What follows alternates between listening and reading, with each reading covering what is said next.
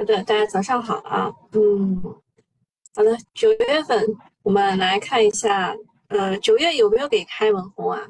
我们也不是很关心，九月会不会迎来金九啊？嗯嗯，其实也不会特别好啊。我们都讲实话啊，我们都讲大白话，讲实话。呃，八月份的数据确实可能会好转一些，但也不会好的特别厉害啊，可能出现金九，楼市可能会出现金九吧啊。那我们首先看一下中信证券，他说要迎接金九行情。呃，这个周末呢，券商的策略基本都是一致看多的，周围的小伙伴也是这个观点。重点观察下周市场啊，就是这周吧，这周市场选什么方向做主线，要密切跟踪。呃，根据我们的经验，就是什么东西喊的最响，什么东西一上来就是出道即巅峰。像我们刚刚看到的华为 Mate 六零 Pro 啊，它的开售说什么现场排长队啊什么的，嗯，已经已经炒了两天了。就是它是上周二上，呃，它是下上周二的中午十二点零八分突然上架的，然后就开始炒炒炒，已经。已经炒过一波了啊，那么它昨天全面开售，前几天大家都买不到啊，黄牛都已经拼命的加价，但是据说华为这一次的备货很充分，大概几百万台，所以正式开售起来量应该会起来很快的。另外就是七部门印发汽车行业稳增长工作方案。力争二零二三年全年实现汽车销量两千七百万辆左右，其中新能源汽车的销量要到九百万辆左右。哎，这个当时陈联会也是给了这样的一个数字，说同比要增长约百分之三十，市场的预期是今年是在八百五十到九百万辆。呃，这个中汽协给的是八百五十万辆，好像是我我印象我印象当中是一个给了八百五十万辆，另外一个。就是陈联会好像给了九百万辆，我知道当时就在想，怎么可能会到这么高？反正工作方案是顶到了上限，要达成的话，后面应该会再一些刺激政策出台。目前来说，像比亚迪什么的都已经在开始降价了，然后好不容易特斯拉出了一款新的 Model 三，对吧？市场预计本来是要可以做到二十万以内的，结果上市的时候发现它是二十五点九九万，也没有很便宜，对吧？然后，这是我要跟大家讲，就市场呈现出一种麻的状态，像什么降印花税啊、降息四连发啊，这一个月出了这么多的重重磅的政策吧，在大家看来，像放宽两融，放宽两融就是在九月八号之后再实施的啊，就感觉啊，感觉就是很麻，已经麻了。那么周末的热点呢？首先，我们没有迎来科创板的降门槛，却等来了北交所的这个，这个就就跟科创板关联吧。啊，就是如果你开通了科创板，你就可以一键开通北交所。这什么感觉呢？就是，就是我本来有一张优惠券，对吧？他送了我一个同等的优惠券，我用不用看我自己啊？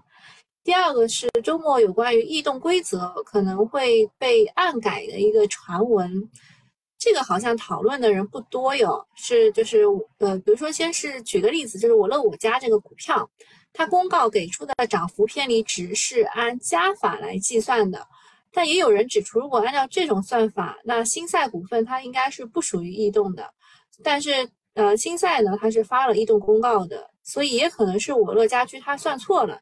这就看双方的董秘到底是怎么样去理解这个新政的，他到底理解的对不对？呃，然后我看花哥哥说这个，呃，A 五零对吧？A 五零已经高开了一百一十个点，百分之一，这个还是跟美国那边有关的啊，跟美国那边有关的。嗯，我们这个我们这个 A 股的开盘啊，跟美股啊，港股是有一点点联动关系的，但有时候也不是特别的紧密啊。目前来说，我们要走出自己独特的 A 股。那这一次的 A 五零高开，主要还是因为美国那边的这个就业数据不是特别的理想，然后大家把这个降息的时间点啊，就提前了四到六个月，所以才会有这样的一个反应。不要太在意吧啊。然后华为的事情周末仍然在发酵，其次就是暴涨的商品期货。哦，这一次的商品比 A 股要提早见底两三个月吧？看看能不能反映映射到 A 股里面。像之前我们有提到糖，对吧？提到橡胶，啊，橡胶好像是我跟我朋友在聊天，就是为什么玻璃大涨，橡胶大涨，就这些原因，就是因为它的期货都大涨了。至于大宗商品和股市的走势的背离，普遍的解释是本轮的大宗引发的是。再通胀的预期，事实上加速美股回调和潜在的海外 risk off 的进程，并逐渐形成市场的筑底。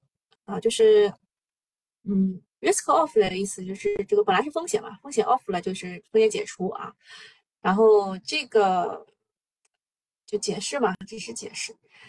好，下面讲一下，就是我们周末其实这个。热点啊，就是题材热点的题材很少，但是热点就给大家热议的这个政策有很多，比如说像这个证监会指导证券交易所出台加强程序化交易监管系列的举措啊，所以上海、深圳、北京证券所周末都加班了啊，呃，就是首先就是程序化的投资。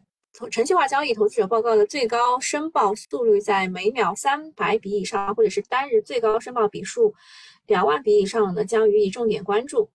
呃，这些天呢是全市场都在声讨量化。周五收盘之后，村里也很快给出了监管，这个反应速度是很快的，也看得出上面的决心。但是从规范的政策来看，力度比较轻，就是每秒三百笔和单日两万笔。很多的量化都说对自己来说没有影响，就是好像是五亿以内的盘子都不会有很大的影响，甚至啊有大佬出来叫嚣啊，这也不是一个大佬吧，就是换方的某个人啊，给大家看一下那张图，就这边啊，换方的李晨出来说什么有有影响又没影响，说渠道某总监周五路演的时候说，因为印花税下调。预估我们的高频策略带来的百分之多少的潜在收益的增强，突然收盘几滴鸟屎滴下来，众人惊呼。总监气定神闲的用手抹匀，毫无影响。防晒霜哈，这是他的这个原文啊，原文就发在朋友圈。所以你说朋友圈很重要吧？没事别乱发吧啊！你这样一说，监管就知道了啊，你们没影响是吧？那再来个厉害一点的，这种闷声发财。不好吗？为什么一定要这么狂呢？对吧？目前来说，A 股的量化资金大概是一点五万亿左右，占比百分之二十左右。哎，我上次大家猜的，我说占比是多少？哎，有人猜就是百分之二十，然后我当时说是低了啊，是这样的啊。就是呃，如果按照我们目前的情况来说，就是市场没有什么主线，然后成交额是在六七千亿这样左右的话，它的占比会提高。就是活跃市场的，就是那一帮量化资金，那它占比就会到百百分之三十五以上啊，百分之三十五以上，四十不到一点点。然后呃，那如果是呃成交量可以达到一万亿以上，那它占比就会变少啊。这个大家要理解一下。那么量化资金一点五万亿的规模，而且多数是高频的交易，啊，这个对市场影响是很大的啊，确实应该好好管。平台抢优惠券都禁止开挂，股市怎么能允许机器人为所欲为呢？另外呢，十天涨幅百分之一百，三十天涨幅百分之两百，严重异动就监管，严重打击了游资做多的积极性，市场也没有高度连板妖股，就会导致博弈不断提前。就是我预判你的预判这种事情，这对量化没有什么影响啊，但是对呃这个呃其他游资的影响限制很大。对 A 股来说呢，没有高度板就很难有持续性，市场赚钱效应就打不开，没有赚钱效应，市场就容易陷入低迷，这个循环呢就是有点恶性，希望可以重视一下。呃，然后呃，虽然呢，周末出的政策被某头部量化的销售说成是鸟屎，但是大家也不要因此而沮丧，这才刚刚开始，监管还有很多地方是可以下呃下手的，比如说前从业人员当中列举了几宗罪，就是一个是单账户监管，后续应该要把它全部的账户都汇总去监管，就像我刚刚说的，有些就是五亿以内的盘子，它压根不会触及到你这个。就是什么每秒三十笔啊，啊，不三百笔啊，然后两万这个这个事情，它应该不会触及到。那二十万的二不二十亿的盘子可能就会触及到，啊，他把它拆拆分啊就可以规避了。那这个我们要把它合起来啊，全部的账户一起汇总去监管。第二个就是新规对于北向的量化资金毫无限制。就未来也是会那个去去这个监管的，然后后面巴拉巴拉，呃，一共二十条啊，还有什么融券无限的 T 加零的 bug，券商反购交易 bug，佣金换券源啊，收购营业部最拿，呃拿拿产品手续返佣啊，这种呃就很多很多乱象吧啊，这就不多讲了。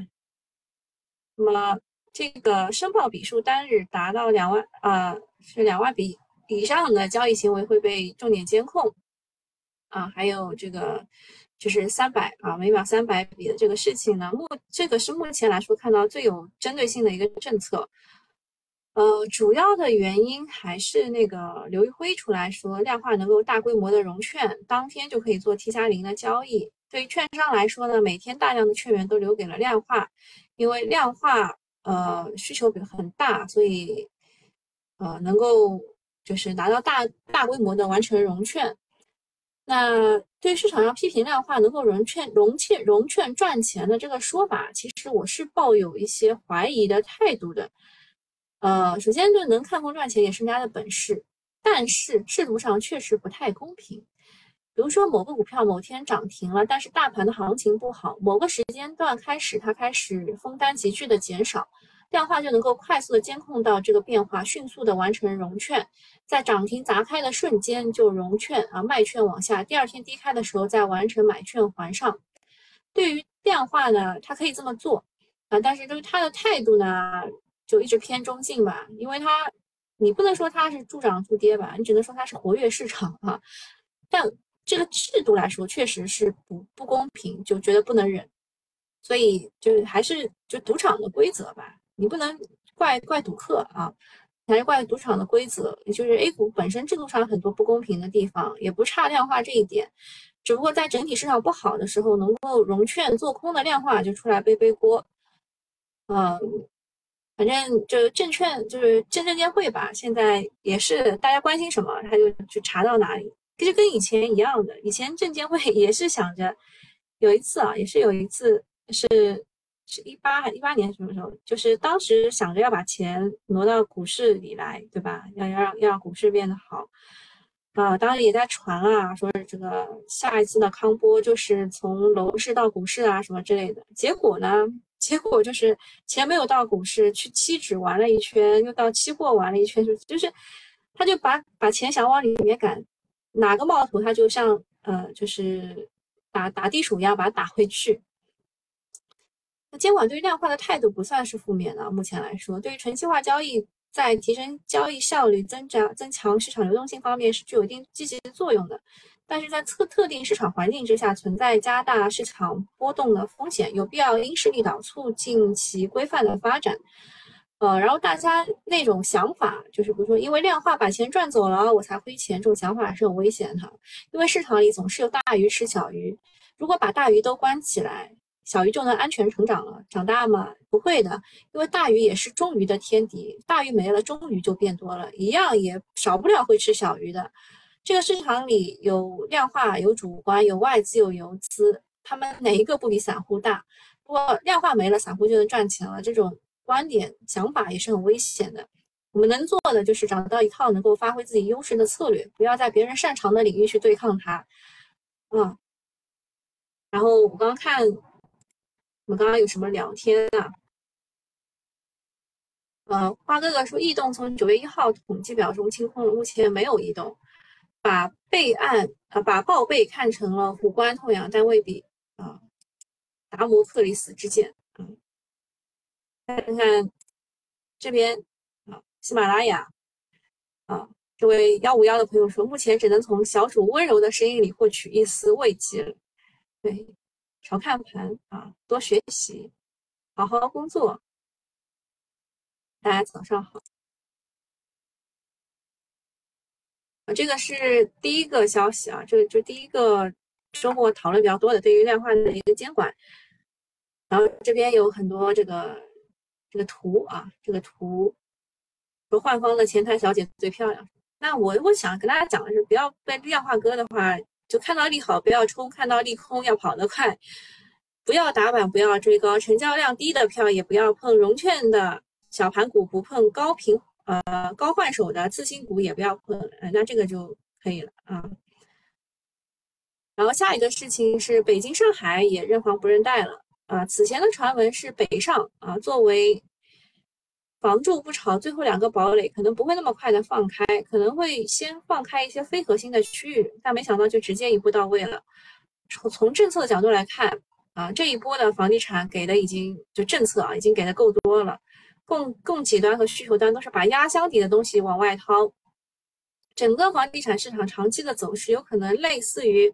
二零一六年放开二胎之后的新生儿的数量，积压的一波刚需和改善型的释放，然后之后再慢慢的回落。另一个影响比较大的事情就是一二线城市对三四五线城市的挤压会越来越明显，很多人会选择卖掉多余的三四五线的房子，在一二线上车，零钱换整。我从短期来看呢，挤压的需求短期释放能够比较明显的提振三四季度的社融数据，金融数据筑底的大概呃概率是在大大的增加。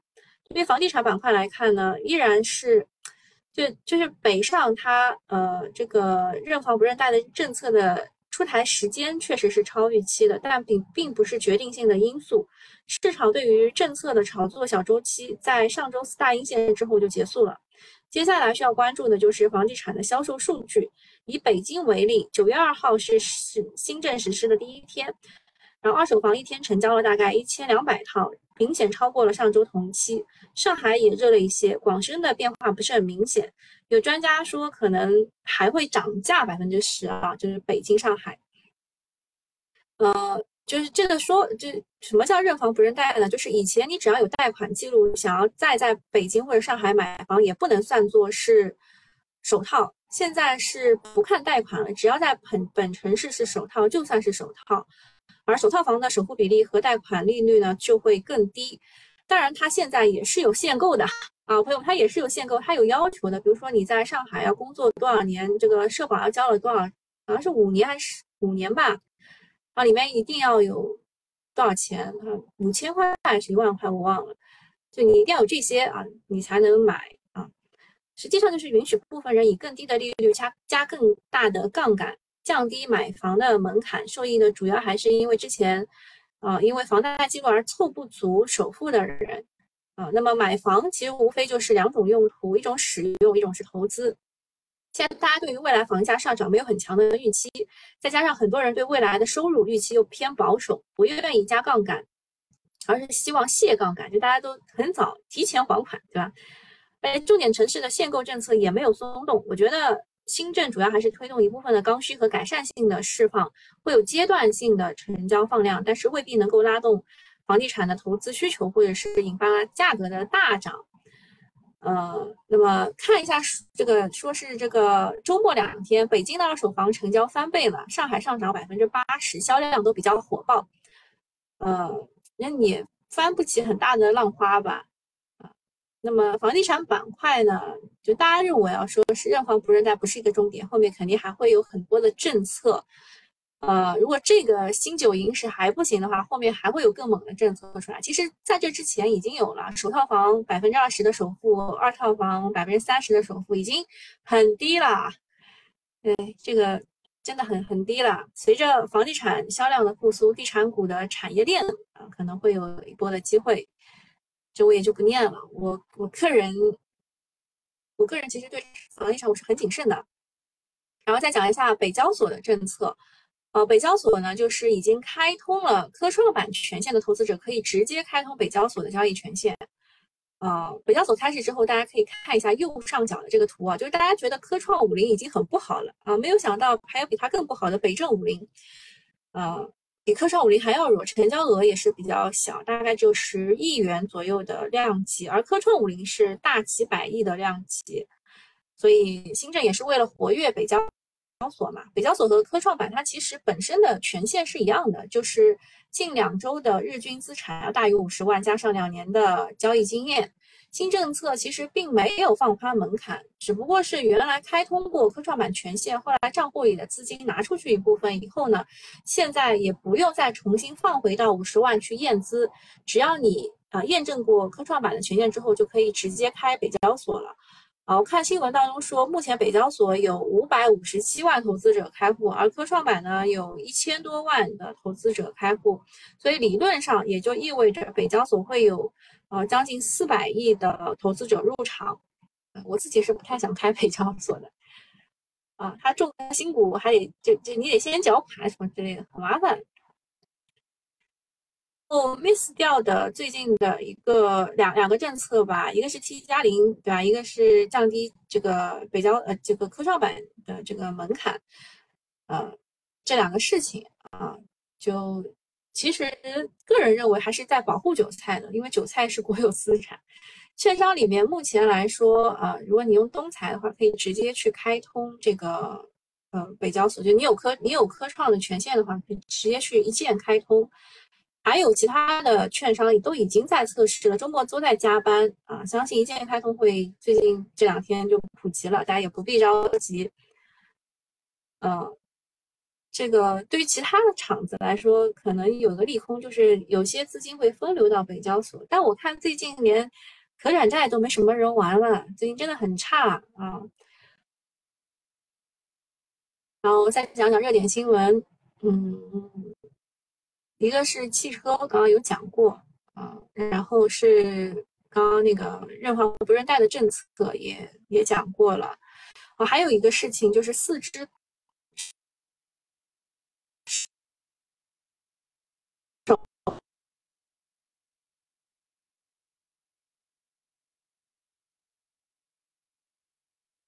批的科创板百。ETF，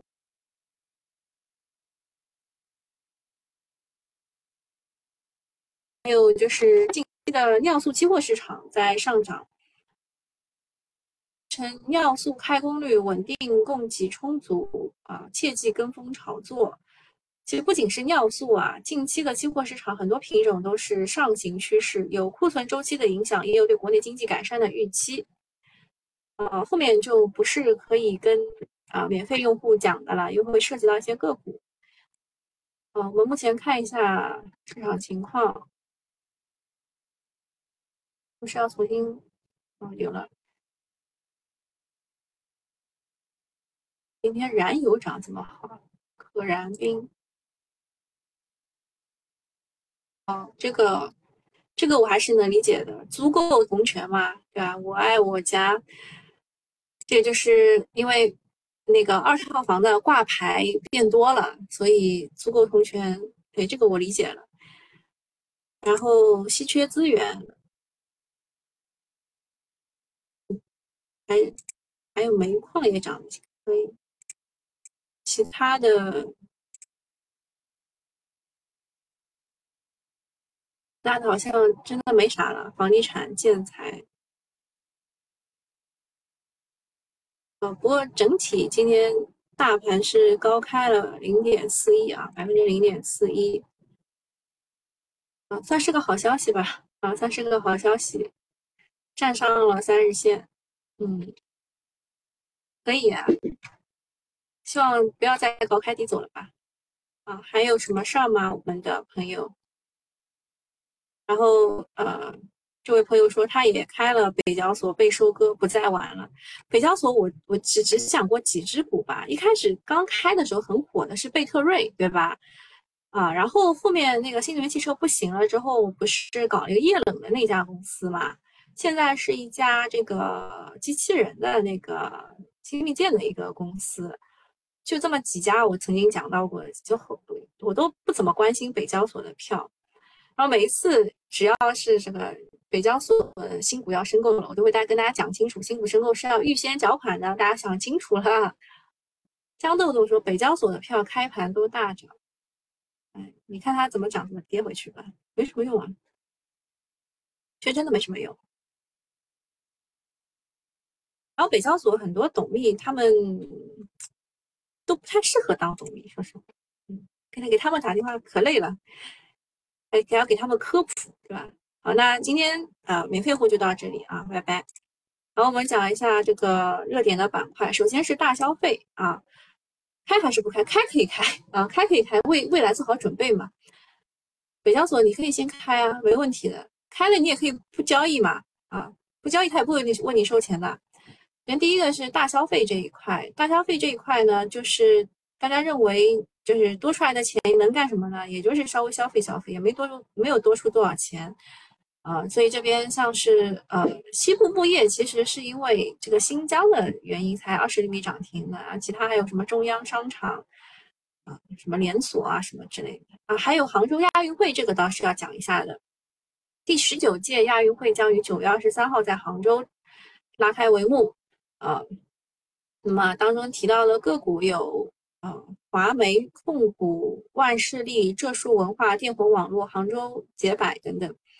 新疆板块的话，还是一带一路啊，十月份在北京举办的一个高峰论坛，有新疆交建、新赛股份、西部牧业、外趣尔、宝地矿业等等。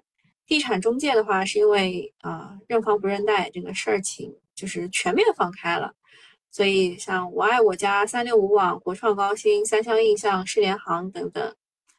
然后电解铝的话，是因为呃比市场预期要超过啊，表观需求达到三点三，市场预期是二。然后呃电解铝的话，就是神火股份为什么最近涨得比较好这个原因啊。还有新能源汽车有些什么呢？呃，比亚迪、长城汽车、长安汽车、安凯客车、中通客车。啊，讲一下杭州杭州亚运会的事情，呃，因为它举办的时间呢是恰逢中秋和国庆两个重要的节日的，所以可能跟消费复苏有关。像是杭州园林，啊，啊它是中标了亚运村的一个景观带的设计。杭州捷百是本地的零售股，还有电魂网络是亚运会官方上线品牌，呃，推广服务商。梦三国二首次入选了亚运会正式的比赛项目。万事利也是杭州的本地股，有这个相关的丝绸类的纪念品啊，这个这个我们还跟他们开过会啊，就是说要推荐他们的丝绸产品。最近他们还想卖什么酒啊？元龙雅图是专门搞这个纪念品的一些，对吧？对吧？以前的那个什么什么冰墩墩什么，也是也是有有炒作过它的。然后 to B 的一些亚运会的演绎及营销有风尚文化、大丰实业。浙文互联、浙数文化等等，还有煤炭开采这一块，像这个基本面啊、政策面、资金面这三方面是有共振的。券商认为，中报业绩风险和煤炭下跌风险逐步的释放了，煤炭股在业绩稳定和高分红的驱动之下，配置价值凸显。啊，然后相关的公司有云煤能源、陕西黑猫、山西焦煤、净控煤业等等。好公司观察，啊，今天有两家上这个公司是可以去申购的，呃，科创板这一家不是特别建议，因为它的价格是四十二块六毛六，很容易破发。就以前建议大家就打问号，建议大家去购申购的主要原因是那当时的股价很低啊，十块钱以内嘛，稍微可以申申购一下。这个股价很高啊，啊，亏损上市，破发率会比较高啊。做什么以太网交换芯片的？想起来。裕泰我已经就是已经跌到一百一百多块了啊啊！四零股份是做汽车轴承的啊，这个啊知名度也还可以，破发率比较低，可以去申购一下。然后双环传动最近是迎来了很多家的调研，其实我个人认为主要还是跟机器人有关的啊。公司观察啊，公司观察多了一项啊，我觉得挺好的，就是。观察在新规之下，实控人或者是大股东是否可以去做这个大额解禁当中的，他他不是到期了嘛，他可以卖了，那他可不可以去减持呢？啊，这个事情也是比较重要的。像有些不可以去减持的，那挺好，对吧？那有些可以，像瑞虎模具，它是啊百分之三十六的大额解禁，它可以减持，这就要小心了啊。你可以去观察一下，是一家还是很多小的，小的几家，小的几家的话，就很容易会被解禁啊。这个个股大概就是这样的，有一个冲高啊冲高回落。然后北向资金呢周五是因为台风天啊被关了就因为香港那边不交易嘛所以北向资金也关了。今天看看情况。那北向资金是暂时是流入的也看不清啊就是流入以后又流出了一部分。好那今天早上就这样啦啊大家拜拜。有事可以在群里找我啊艾特我。